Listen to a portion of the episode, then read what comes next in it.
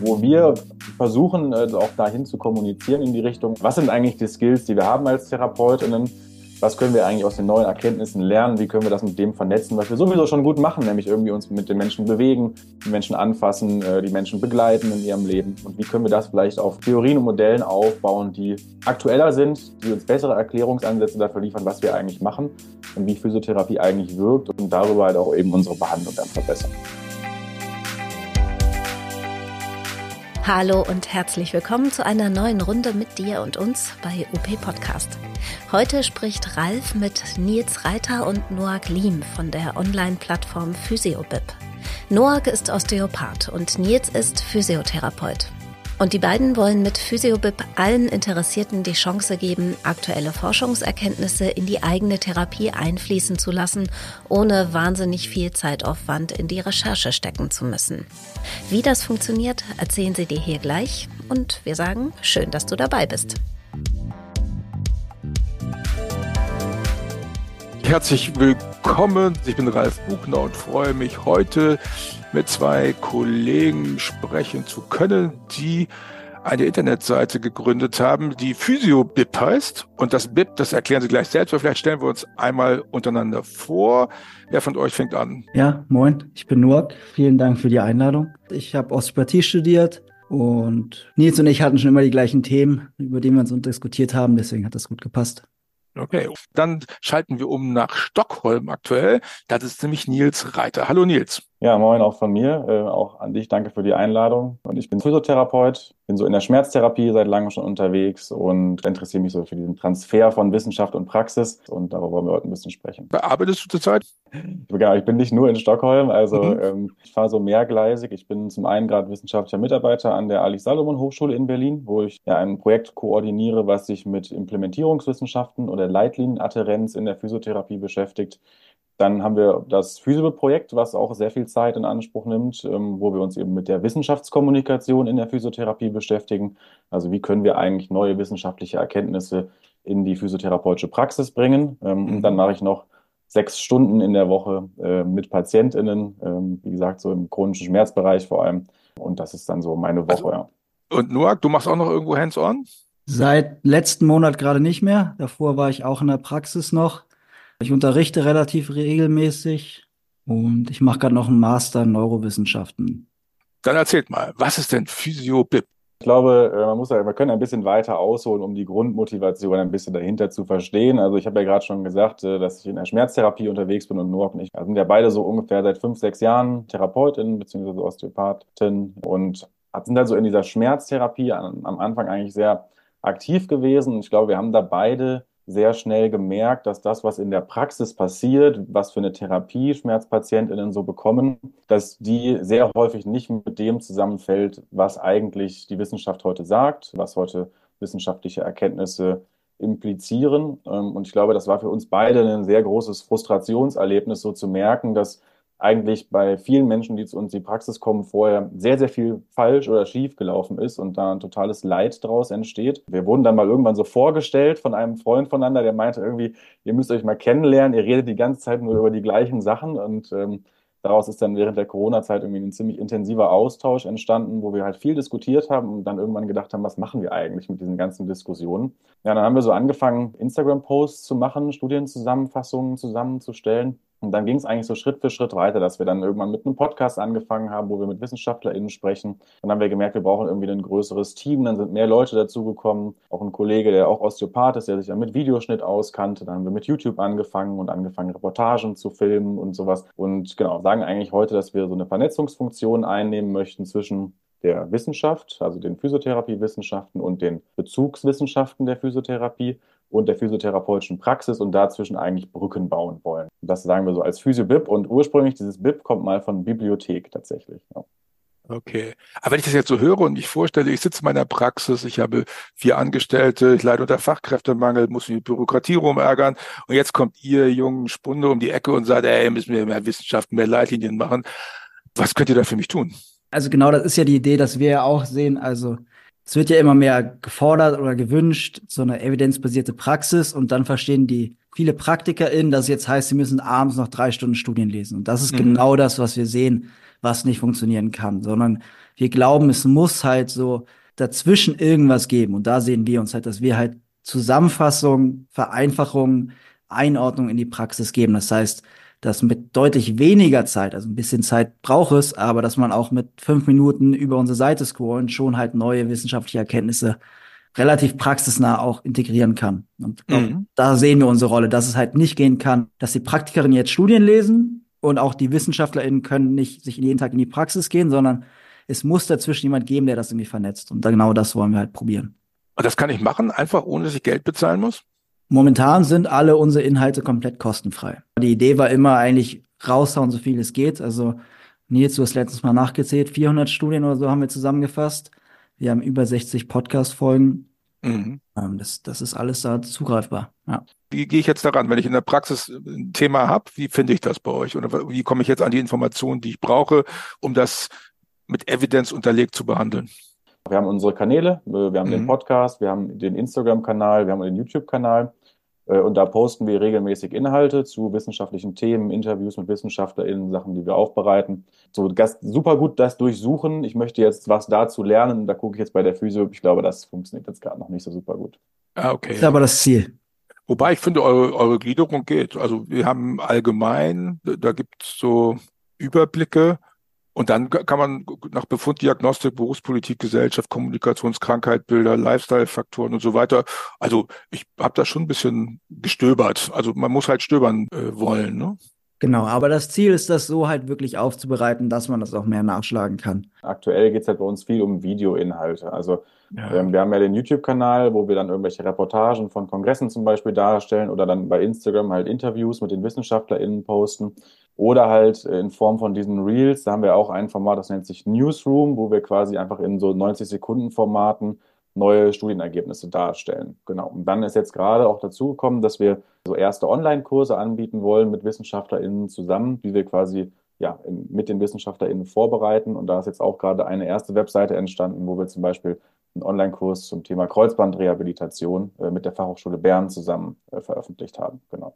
Was ist die beste Reportage, die ihr gemacht habt auf YouTube? Hm, was hat die beste Reportage, die ja, ihr was gemacht habt? Auf die, also, die, am, am stolzesten seid, wo ihr gedacht habt, ja, jetzt sind wir genau da, wo wir hinwollen. Wie können wir Evidence in die Praxis bringen? Das ist ja das, worum es geht, ne? Zwei Geschichten. Ich glaube, der, das, der Intro war mit Sicherheit damals, als wir die erste Reportage gemacht haben, wo wir auf dem Forschungssymposium der Deutschen Gesellschaft für Physiotherapiewissenschaften waren ne, dass wir in so einem Vlog-Format das erste Mal so aufbereitet haben, was es eigentlich so an Wissenschaft gibt in der Physiotherapie. Und dann war das schon auch eine ziemlich äh, Ehre für uns, dass wir dann äh, letztes Jahr im Mai einmal eingeladen waren auf der SIPS-Konferenz. Das ist eine internationale Konferenz gewesen von der Society for Interdisciplinary Placebo Studies, also äh, ja, also Neurowissenschaftler in interdisziplinäre Forschung, die sich mit Placebo-Forschung beschäftigen, wo wir diesen Bereich mal quasi in die Physiotherapie kommunizieren konnten und da auch eine Reportage drüber gedreht haben. Das war schon ein großes Highlight, würde ich sagen, letztes Jahr. Ein Podcast war da über evidenzbasierte Praxis umsetzen. Das ist ja ein Thema, was vermutlich die meisten Leute, die uns zuhören, am meisten äh, umtreibt. Wie kriege ich es hin, das, was ihr zusammenfasst, äh, umzusetzen in meiner Praxis? Ich, ich, also das ist ja übrigens kein Problem, was Physiotherapeuten allein betrifft. Ich glaube, es gibt aus dem ärztlichen Bereich eine Untersuchung, die sagt, bevor eine Leitlinie in der, in der niedergelassenen Praxis ankommt, vergehen 13 Jahre nach Veröffentlichung ähm, der Leitlinie. Also das ist also ein normales Problem in der Medizin, dass die Erkenntnisse der Wissenschaft unglaublich lange brauchen, bis sie in der, in der Versorgungspraxis ankommen. Was, was kann ich tun, wenn ich sage als Chef, ich will das eigentlich mehr haben? Wie komme ich da ins Doing, ohne jetzt ganz große Verrenkungen machen zu müssen? Also ja, zum Beispiel halt Inhalte von uns oder auch von anderen Gruppierungen, was Physiomid Science etc. Das es ist halt genau die Aufgabe, Sachen halt aufzubereiten und zusammenzufassen. Aber also eine einfache Idee wäre halt zu sagen, wir setzen uns als Team jeden Freitagnachmittag eine Stunde zusammen und diskutieren ein Thema. Oder macht eine Inhouse-Schulung, wenn das Geld da ist, zwei Tage ein Thema besprechen und dann halt auch genau schauen, wie man das wirklich dann auch die Praxis verändern kann. Ne? Genau, Ralf, was du sagst, ist ja ein, ein Bereich, der auch in der Wissenschaft jetzt schon lange bekannt ist ne? und auch so, also evidenzbasierte Praxis ist ja noch gar nicht so alt als Konzept. Das kam ja irgendwie erst in den 90er Jahren auf und da hat man irgendwie gemerkt, okay, es ist nicht so, dass wenn, also früher hat man gedacht, wenn eine Studie nachweist, dass eine bestimmte Intervention effektiv ist, dann wird das sich schon in die Praxis übertragen. So, dann weiß ja. man heute, Das ist ja überhaupt nicht so. Ne? Und dementsprechend gibt es halt heute einen wissenschaftlichen Zweig, der nennt sich Implementierungswissenschaft, der sich genau damit beschäftigt, wie kann man eigentlich jetzt diese Ergebnisse in die Praxis transferieren. Und da gibt es super viele Ansätze für und super viele ähm, Strategien, die man da fahren kann. Aus meiner Perspektive fängt das sehr früh bei der Berufsidentität an, die wir als Physiotherapeutinnen haben. Ne? Wenn ich in einer Praxis bin, ich bin ein Chef, irgendwie lebe ich ja auch ein Metakonzept vor, was Physiotherapie ist. Ich habe in meinem Team bestimmte Annahmen darüber, wie Physiotherapie funktioniert. Und aus meiner Perspektive müssen wir da halt als Physiotherapeutin ein bisschen den Umschwung finden, weg von so diesem Erfahrungs-, rein erfahrungsbasierten, ne? man sagt ja auch so eminenzbasierten oder so diesem, ja, das, dem Wissen, was von ExpertInnen, die aus Erfahrung irgendwelche Konzepte aufgebaut haben, kommt und dem Wissen, was halt kritisch, wissenschaftlich reflektiert ist. Und daraus müssen wir eine bessere Schnittmenge finden. So, und ähm, ich denke, da muss man auch in der Praxiskultur so ein bisschen erstmal anfangen und sich zu überlegen, was haben wir eigentlich für Ansichten, welche Ansichten vertreten wir eigentlich als Praxis und die im Team kritisch zu reflektieren. Und dann kann man anfangen, Schlüsse daraus zu ziehen, wie, welche Informationen wollen wir eigentlich diskutieren, wie wollen wir eigentlich zusammenarbeiten, wo kriegen wir eigentlich neue Informationen her. Also das wäre für mich so ein Startpunkt, den, in Praxen heute gehen müssen in irgendeiner Form. Erlebst du das in der Praxis, in der du arbeitest gerade? Dass Absolut. das so gehandhabt also, wird? Absolut. Ähm, also da muss man sagen, wir sind jetzt eine sehr junge Praxis, ähm, die sich genau das auf die Fahne geschrieben hat und eben genau dieses Wissen kritisch zu reflektieren, die Prozesse auch so zu durchdenken, dass sich irgendwie da auch eine Evidenzbasierung umsetzen lässt. Aber aus meiner Perspektive ist das auf jeden Fall möglich in einer äh, modernen physiotherapeutischen Praxis. Klagen ja viele Leute über Fachkräftemangel hoch und runter, vorwärts, rückwärts, seitwärts ran und die Leute wollen nicht mehr so viel arbeiten und so weiter und so fort. Und die Frage wäre ja, evidenzbasierte äh, Praxis, könnte das Einfluss haben auf den Verlust oder auf den Gewinn oder auf die Bindung von Fachkräften? Mein Gefühl ist so ein bisschen, dass wir Leute verlieren, weil denen der Sinn fehlt an ihrer Arbeit. Also Rezepte abarbeiten ist nicht so richtig cool. Ähm, kann die Evidenzbasierung da helfen, dem, was ich tue, mehr Sinn zu verleihen? Also, ähm, ich denke auch da kann man eigentlich zu dem Thema nochmal anschließen, was ich gerade schon ein bisschen erklärt habe. Ich glaube, Wissenschaft heißt ja auch immer, die Theorien und Modelle, die ich in meiner Welt habe, kritisch zu hinterfragen. So. Und daraus entsteht ein bestimmter Auftrag, den ich zum Beispiel auch als Physiotherapeut ausführe. So. Und ich glaube, es hat halt sehr viel mit äh, unserer Berufsidentität zu tun, wie wir Menschen in der Praxis annehmen, wie wir die aufnehmen, was wir auch für eine Aufgabe in deren Leben einnehmen. In den alten Imperativen der manuellen Therapie steckt ja immer drin, ich muss den Menschen irgendwie jetzt mit meinen Händen heilen zum Beispiel. Dann wissen wir, dass das funktioniert einfach nicht. Ja? Wenn ich das kritisch reflektiere, dann wissen wir, das alleine ist ein Zugang, also auch ein Anspruch für mich als Physiotherapeut, das kann ich eigentlich nicht leisten. Es funktioniert so nicht. Und da sich neue wissenschaftliche Erkenntnisse zur Hilfe zu nehmen und zu überlegen, was kann eine gute Kommunikation, was kann vielleicht bewegungsbasierte Intervention oder auch die Vernetzung von Erfahrung und Wissenschaft vielleicht hier leisten, um meine, um die Menschen, die zu mir in die Praxis kommen, wirklich ja, zu begleiten und zu betreuen, statt vielleicht zu heilen, äh, um das mal diesen, diese Trennung aufzumachen. Ich glaube, das kann erstmal Orientierung geben äh, und das kann auch erstmal vielleicht ein bisschen entspannen, äh, gerade Menschen, die frisch aus der Ausbildung kommen dass man da ja einen anderen Zugang zu Menschen finden kann. Ich glaube, das ist etwas, was wir aus der Wissenschaft schon ableiten können. Mhm. Ähm, dann verändert sich die, natürlich die Physiotherapie auch ein Stück weit, äh, wie sie ist und wie sie funktioniert und ja, wie sie vielleicht auch dann besser in die Zeit passt heute. Also ich glaube, das ist etwas, das können wir aus der Wissenschaft schon äh, ableiten. Ja. Was du beschreibst, finde ich großartig, bin ich großer Fan davon. Und ich weiß, dass es viele Leute als Bedrohung empfinden. Die nehmen wahr, dass sich da was ändert, auch ja, signifikant was ändert. Wenn du eine normale klassische Praxis, die nach Bobart Wolter, was mit weniger Evidenz ja unterlegt ist, behandelt hast und oder was auch immer, manuelle Therapie, und jetzt äh, kommst du um die Ecke und sagst, ey, mach mal Evidence-Based und das gucken wir mal ganz anders an, dann ist es ja schon eine wahnsinnige Veränderung. Und ich habe schon den Eindruck, dass es eine ganze Reihe von Kolleginnen und Kollegen gibt, die gar keinen Bock mehr auf Veränderung haben. Wie kann man es hinkriegen, dass man so ein Framing schafft, dass Wissenschaft Sicherheit gibt und Stabilität gibt und nicht Veränderung und Unruhe? Geht das? Jetzt er lächelt.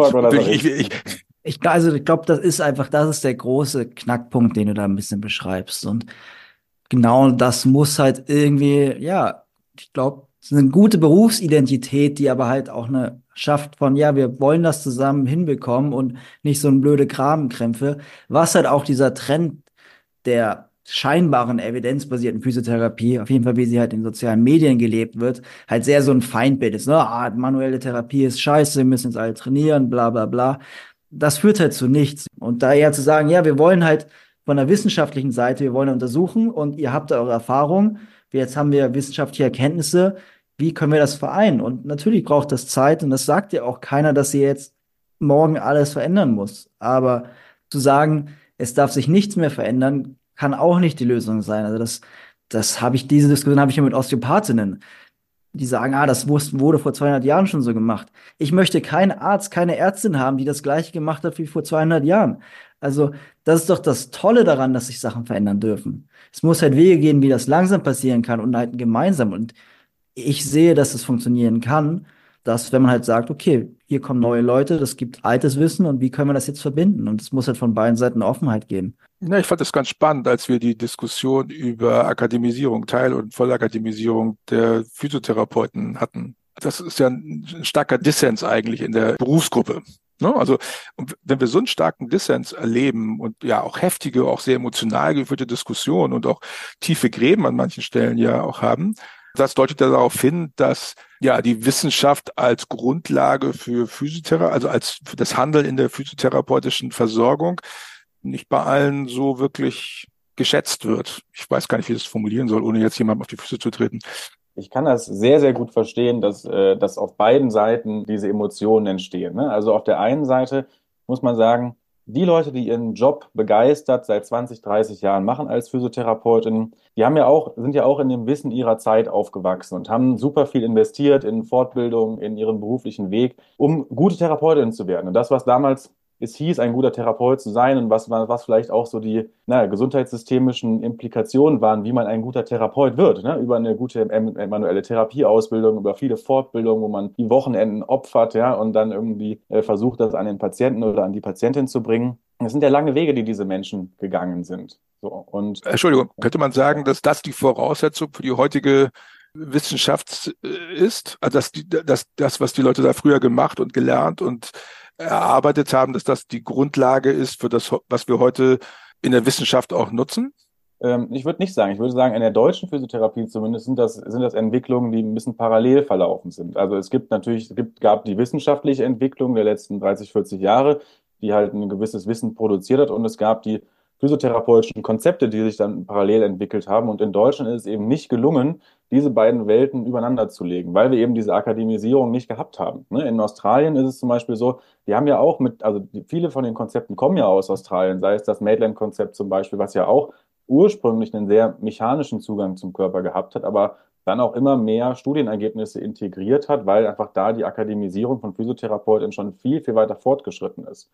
In Deutschland wird das aber immer so als so zwei unterschiedliche Pfade quasi wahrgenommen. Entweder ich arbeite jetzt wissenschaftlich oder ich arbeite jetzt quasi in einem Konzept oder so, was ich lerne. Und wir haben es eben nicht geschafft, die Konzepte, die wir haben, wissenschaftlich zu reflektieren und aber auch vielleicht nicht die Fähigkeiten, die diese Konzepte vermitteln, wissenschaftlich zu untersuchen und zu sagen, ah, das ist eigentlich das Wichtige daran. Also ich glaube ja schon auch, dass ein Bobart-Konzept oder also diese ganzen Konzepte, die wir haben, da steckt ja ein Skill drin. Da steckt auch ein Skill drin, den Menschen zu führen oder eine Therapie zu gestalten. Aber wir müssen auch sagen, was ist denn das der Kern davon, was funktioniert? Und was ist vielleicht das, was heute im Anbetracht von neuer wissenschaftlicher Erkenntnis nicht funktioniert? So. Ähm, und diese Offenheit, sich dazu bewahren, auszufiltern, das ist, glaube ich, das, was in Deutschland eben nicht geklappt hat in den letzten 20, 30 Jahren. Das heißt, ich nehme das, was ich bisher gemacht habe und gucke, wie das, ja, wie, wie das mit Leitlinien mappt und gucke, was davon kann man gut weiterführen und was kann man weiterentwickeln. Das heißt, das, was ich bisher gemacht habe, ist nicht für die Katz, sondern ich entwickle das nur weiter. Ist das der Ansatz, den ihr da vorschlagen würdet? In vielen Themen ja. Und vor allem halt auch zum Teil ist es einfach warum man etwas macht, verändert sich viel durch die wissenschaftliche Entwicklung. Also wir verstehen einfach mehr, wie der Mensch funktioniert. Und das ist vollkommen normal. Vor 50 Jahren wussten wir viele Dinge noch nicht. Wir wussten viel weniger, wie das Nervensystem funktioniert, etc., wie Schmerz verarbeitet wird. All diese Dinge wussten wir einfach damals noch nicht. Viele Dinge kann man jetzt weitermachen, aber warum man mal etwas macht und welche Intentionen, was man verändert, sowas verändert sich halt viel. Also halt der, ähm, mir fällt das Wort gerade nicht ein die Modelle dahinter, hinter den Techniken verändern sich halt. Das kann aber in der Praxis noch fast gleich aussehen. Und ein Skill, wie ich jemanden gut anfasse, der wird nie verloren gehen und der wird auch immer relevant bleiben. Aber vielleicht erkläre ich, was ich da mache, ein bisschen anders und schaffe vielleicht auch ein bisschen neue Dinge einzubauen in mein altes Konzept. Aber dafür muss ich das alte nicht wegschmeißen. Okay. Wenn ich das richtig verstanden habe, sagst du also das alte wertschätzen und weiterentwickeln mit einem anderen Blickwinkel. Ist das so, das, was man Praxisinhabern sagen könnte? Ja, absolut. Und ich glaube auch, also jetzt haben wir ja schon relativ viel Kritik an, ähm, sagen wir mal, den alten Modellen und den alten Konzepten ein Stück weit geübt. Ich würde auch sagen, man kann auf jeden Fall auch Kritik üben an dieser ganzen Evidence-Based-Bewegung, wie sie so in Deutschland abgelaufen ist in den, in, den, in den frühen Jahren. Ich würde sagen, das fing ja auch alles so ein bisschen, also ein großer Auslöser war ja Physio Meet Science. Ich würde mal sagen, so vor sechs bis sieben Jahren oder so.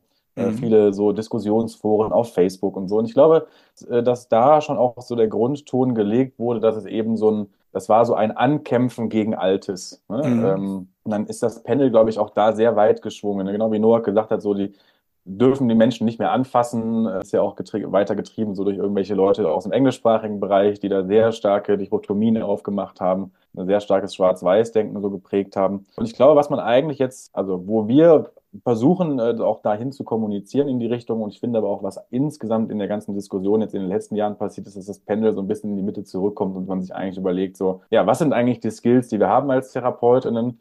Was können wir eigentlich aus den neuen Erkenntnissen lernen? Wie können wir das mit dem vernetzen, was wir sowieso schon gut machen, nämlich irgendwie uns mit den Menschen bewegen, die Menschen anfassen, äh, die Menschen begleiten in ihrem Leben? Und wie können wir das vielleicht auf Theorien und Modellen aufbauen, die aktueller sind, die, die uns bessere Erklärungsansätze dafür liefern, was wir eigentlich machen? und wie Physiotherapie eigentlich wirkt und darüber halt auch eben unsere Behandlung dann verbessern. Jetzt habt ihr, äh, ich glaube, Noah hat das, glaube ich, gesagt, man kann das, was man vor 50 Jahren wusste über den Menschen, nicht mit dem Vergleich, was man heute weiß. Ich habe das neulich mal nachgeguckt. Die Leistungsbeschreibungen in der Physiotherapie, die von der GKV finanziert werden, die sind seit 35 Jahren mehr oder weniger identisch da habe ich gesagt, eigentlich kann das doch nicht angehen. Also äh, eigentlich kann das doch nicht sein, dass die, dass sich die Leistungsschreibungen in 35 Jahren mehr oder weniger nicht ändern, weder von der Zeit noch von sonst irgendwas her. Könnte es sein, dass wir auch in einem Rahmen arbeiten, in einem finanziellen Rahmen arbeiten, der verhindert, dass wir die von euch gewünschten Veränderungen umsetzen können? Absolut. Also ne, wenn man sich implementierungswissenschaftlich damit beschäftigt wieder, ja, dann kann man natürlich nicht nur die Barrieren zu einer evidenzbasierten Praxis äh, bei dem einzelnen Therapeuten suchen, ne? sondern es sind ja auch absolut systemische Barrieren. Das sind Barrieren, die, was, was eigentlich ähm, finanziert wird in der Versorgung, was bezahlt wird, ähm, welche Therapien eher unterstützt werden und welche nicht, ähm, äh, wie das Versicherungssystem funktioniert und so weiter. Aber es gibt ja auch zum Beispiel gesellschaftliche Barrieren wie die Gesundheitskonzepte von Patientinnen, die ja auch manchmal dem im Weg stehen, was wir als Therapeutinnen dann eigentlich machen oder so. Ne? Ja. Also man kann eigentlich auf all diesen Ebenen kann man da ja Ursachen dafür finden, dass Wissenschaft nur langsam in die Praxis kommt. Und ich mag das auch immer ganz gerne, sowas, das auch in einen größeren gesellschaftspolitischen Kontext etwas einzuordnen. Es ist ja nicht nur so, dass es ein Problem ist, was wir in der Physiotherapie haben, sondern das erleben wir eigentlich überall. Ja? Also das Motto des Weltklimagipfels letztes Jahr war Together for Implementation. Das ist genau das gleiche Problem. Ne? Also äh, alle Systeme haben eine gewisse äh, Halbwertszeit in irgendeiner Form. Ja? Und das zu überkommen mit, ja, mit wissenschaftlichen Erkenntnissen ist wahnsinnig schwierig. Ja. Okay, was kann man jetzt Leuten, die eine Praxis haben und die vielleicht so eher mein Alter haben als euer Alter, und die immer noch irgendwie fünf Jahre jetzt noch arbeiten müssen oder wollen, weil sie es auch nett finden, was sie da tun. Was kann man denen mitgeben als Tipps oder als Ermunterung, um die letzten fünf Jahre doch nochmal aktiv zu werden und eine andere Perspektive einzunehmen? Also ich würde sagen, Veränderung hat immer viel mit äh, Ressourcen auch zu tun und man sollte sehr niedrigschwellige Schritte erstmal gehen. So, ne? Ähm, das könnte zum Beispiel sein, Freitag nachmittags vorm Feierabend alle zusammen mal einen Physio-Post zu lesen und den zu diskutieren in der Praxis. Oder eine Physio-Meet Science Zusammenfassung oder weiß ich nicht was. Ne? Es gibt mittlerweile in, in deutscher Sprache auch viele niedrigschwellige Formate, die äh, Erkenntnisse zusammenfassen oder Studien zusammenfassen. Und ich glaube, sich langsam Schritt für Schritt damit zu beschäftigen und dann mal zu gucken, was macht das eigentlich mit mir? Löst das eine Abwehrhaltung aus oder macht mich das auch mal vielleicht neugierig, was Neues zu lernen? Und das äh, zu reflektieren und das Schritt für Schritt mal so in der Praxis auszuprobieren, das ist, glaube ich, eine einfache Grundlage. Aus meiner Perspektive sind eigentlich alle Physiotherapeutinnen extremst lernbegeistert. Die meisten, die man fragt, sagen eigentlich, ja, ich, ich mag meinen Beruf so gerne, weil ich mich ständig weiterentwickeln kann und ständig was Neues lernen kann. Ich würde aber mal kritisch sagen, dass wir manchmal vielleicht nicht die besten Informationen nutzen, um zu lernen. Ja, dann gehen wir vielleicht doch wieder zu dieser Faszienfortbildung oder irgendwie zu, zu dem Kurs oder so anstatt quasi vielleicht dieses Lernen doch ein bisschen mehr in die Wissenschaft zu verlagern. So, und das, das wäre so eine Aufforderung, mal zu gucken, welche Informationen nutze ich eigentlich und da vielleicht den Fokus auch etwas mehr äh, zu schärfen. Äh, dann lass uns doch gleich mal den ganz großen Schlag machen. Das, was du ja beschreibst, setzt eigentlich auch eine andere Struktur der Berufsgruppe raus. Also aktuell sind Fortbildungen ja sozusagen, die kann man ja frei würfeln. Wenn wir drei jetzt ein Fortbildungsinstitut aufmachen und sagen, wir haben die neue Reitermethode entwickelt, also von Nils Reiter jetzt. Und wir gaben Zertifikate aus, dann finden wir bestimmt Leute, die da hinkommen und da mitmachen. Aber das muss gar nicht wissenschaftlich untermauert sein. Wir haben zig Fortbildungen, die Blödsinn sind, äh, medizinisch gesehen. Wie kriegt man das hin? Äh, wie kriegt man das hin in einem Umfeld, in dem es keine gesetzlichen, normativen Selbstverwaltungsaspekte gibt. Wie kriegt man die Qualität hin der Fortbildung? Du hast ja gerade gesagt hier, ne? Die Leute rennen alle zur Fortbildung, aber sie rennen zu irgendwas. Wie kriegen wir Qualität hin in der Fortbildung, in der Weiterbildung im Hinblick auf wissenschaftliche Untermauerung von Konzepten? Na, jetzt unser Online-Kurs, wir haben den halt mit WissenschaftlerInnen zusammen entwickelt, die halt in dem Feld forschen. Und wir haben uns mit denen ja, knapp ein Jahr lang ausgetauscht. Die haben Inhalte vorbereitet, wir haben das verglichen mit, was brauchen wir für die Praxis und haben das halt versucht so zu schärfen, dass es halt für den Praktiker, für die Praktikerin ist, aber halt von und mit Wissenschaftlern entwickelt. Und das ist, glaube ich, braucht eine viel eher Vernetzung. Und alle WissenschaftlerInnen, mit denen wir sprechen, die wollen ihre Informationen teilen. Und das wird ja auch mal gesagt, ah, die sitzen dann hier im Eiffelturm. Die haben da Freude daran. Also deswegen machen die das, weil die halt die ganze Zeit über die ganzen kleinen Themen sprechen dürfen. Also die teilen das Wissen gerne und ich glaube, mehr Vernetzung zu schaffen, dass halt da auch mehr eine direkte Kommunikation stattfindet und deswegen halt auch wieder halt Podcasts hören, mit Wissenschaftlerinnen sprechen. Halt da zu sehen, das ist nichts Abstraktes, sondern das ist eigentlich was relativ straightforward ist, sondern es ist halt, ja, wir wollen halt was rausfinden, dafür brauchen wir halt Experimente. Und das sind auch Menschen, die stehen da genauso dahinter. Das würde ich sagen. Also wir brauchen da einfach mehr die Wissenschaft auch in diesen Fortbildungen oder optimalerweise auch Studium etc. Ja, ihr seid dann wahrscheinlich für Vollakademisierung, wenn es für die Weiterentwicklung der Physiotherapie gibt, oder? Ja, natürlich. Also, also gar keine Frage. Und, und natürlich und trotzdem. Aber man muss halt kaum, wie halt der Übergang da funktionieren kann. Sorry, wenn ich unterbreche. Hm. Ja, logisch, genau. das immer. Aber die langfristige Perspektive muss das sein. Ne? Also nur mal als Beispiel, ja, in Australien machen jährlich mehr PhysiotherapeutInnen einen Doktortitel als Ärztinnen ist jetzt ein Zitat von äh, Mulligan, das hat er mal auf dem IFOM-Kongress 2016 gesagt. Ich habe jetzt die Zahlen nicht selber überprüft, äh, mhm. äh, nur das zur, zur Vorsicht einmal. Aber das ist natürlich klar, dass daraus ein ganz anderer Stand einer Berufsgruppe entsteht. Ja, wenn wir Menschen haben, die auf so einem Level Systeme mitdiskutieren können, ja, also auch Sachen wissenschaftlich reflektieren können, dass da natürlich eine ganz andere Kompetenzzuschreibung auch in einem Gesundheitssystem entsteht, ist ja also also ist für mich ganz eindeutig. So, und deswegen ist die Vollakademisierung aus physiotherapeutischer Sicht natürlich total anzustreben. Wie das aus politischer Sicht ist und aus Sicht von, weiß ich nicht, privaten Physiotherapieschulen und sowas, es ist ja dann vielleicht eine andere Hausnummer. Mhm. Ähm, aber ähm, also aus, äh, aus der Weiterentwicklung des Berufes heraus, aus einer Professionalisierungsperspektive, ist das natürlich das, was das Allerbeste wäre. Ja.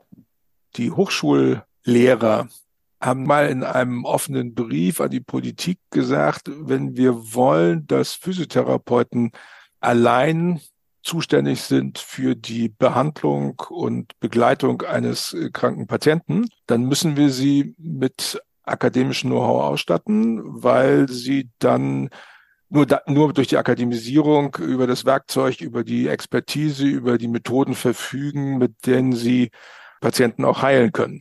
Es ging darum, dass die Politik ja dazu neigt, immer zu sagen, na ja, man kann sich ja mit anderen austauschen, so wie in der Pflege. Da reicht es, wenn einer akademisiert ist und die anderen dann mit ihm sprechen können. Ähm, und da haben die, die leitenden Hochschulprofessoren gesagt, Leute, passt auf, in der Physiotherapie ist das anders. Hier muss jeder alleine sowas machen können, so wie auch ein Arzt alleine Diagnose stellen kann. Ist das auch das, was ihr als Erfahrung sagen würdet, dass jeder Therapeut in sich in der Lage sein muss, mit akademischen Techniken ähm, den Patienten zu begleiten?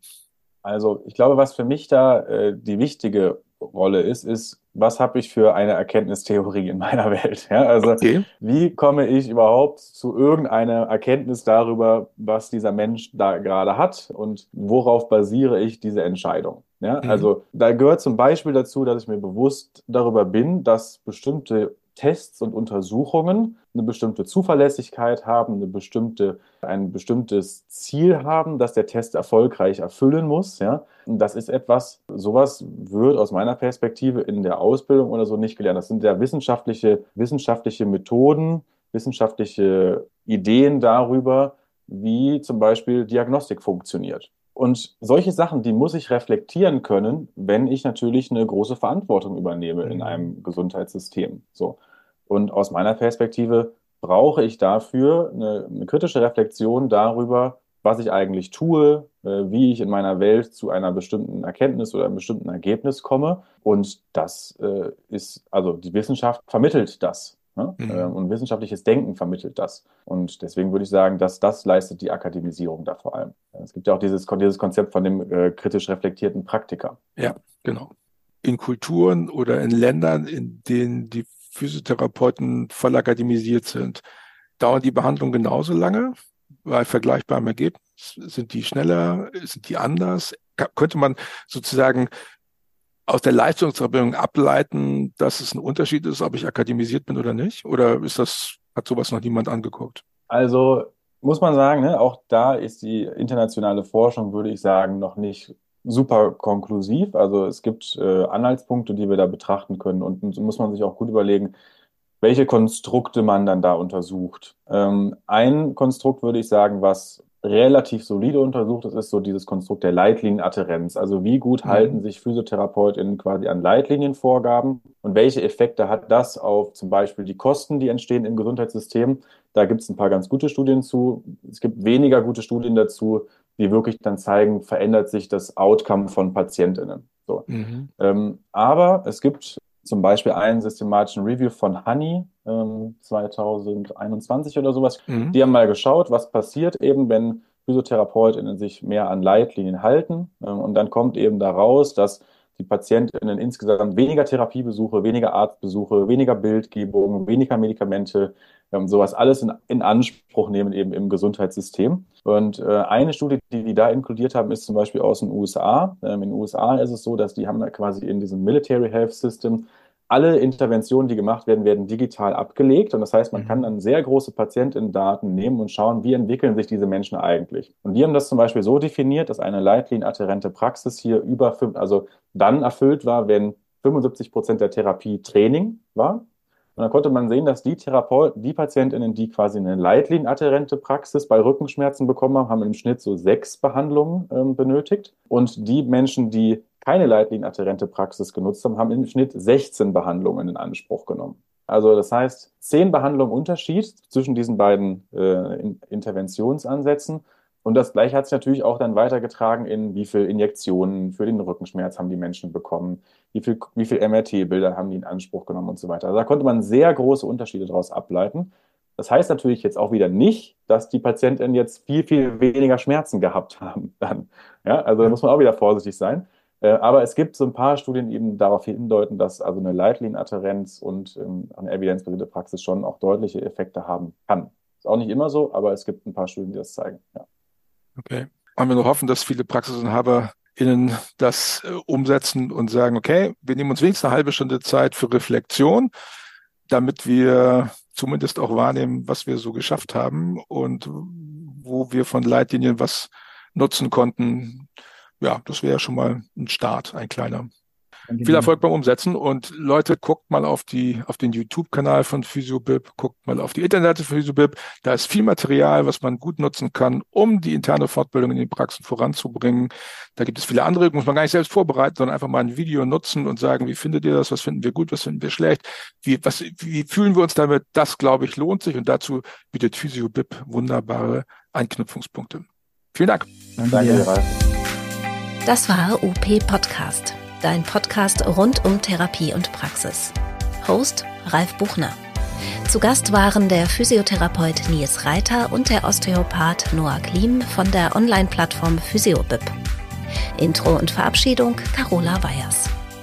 Wir veröffentlichen jede Woche donnerstags eine neue Folge, in der wir über Praxismanagement und Praxisalltag, über Teamführung oder Fragen zur Zukunft der Heilmittelbranche sprechen.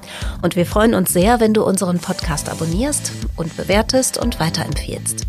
Du kannst uns auch gerne auf Instagram oder Facebook schreiben. Bis zum nächsten Mal.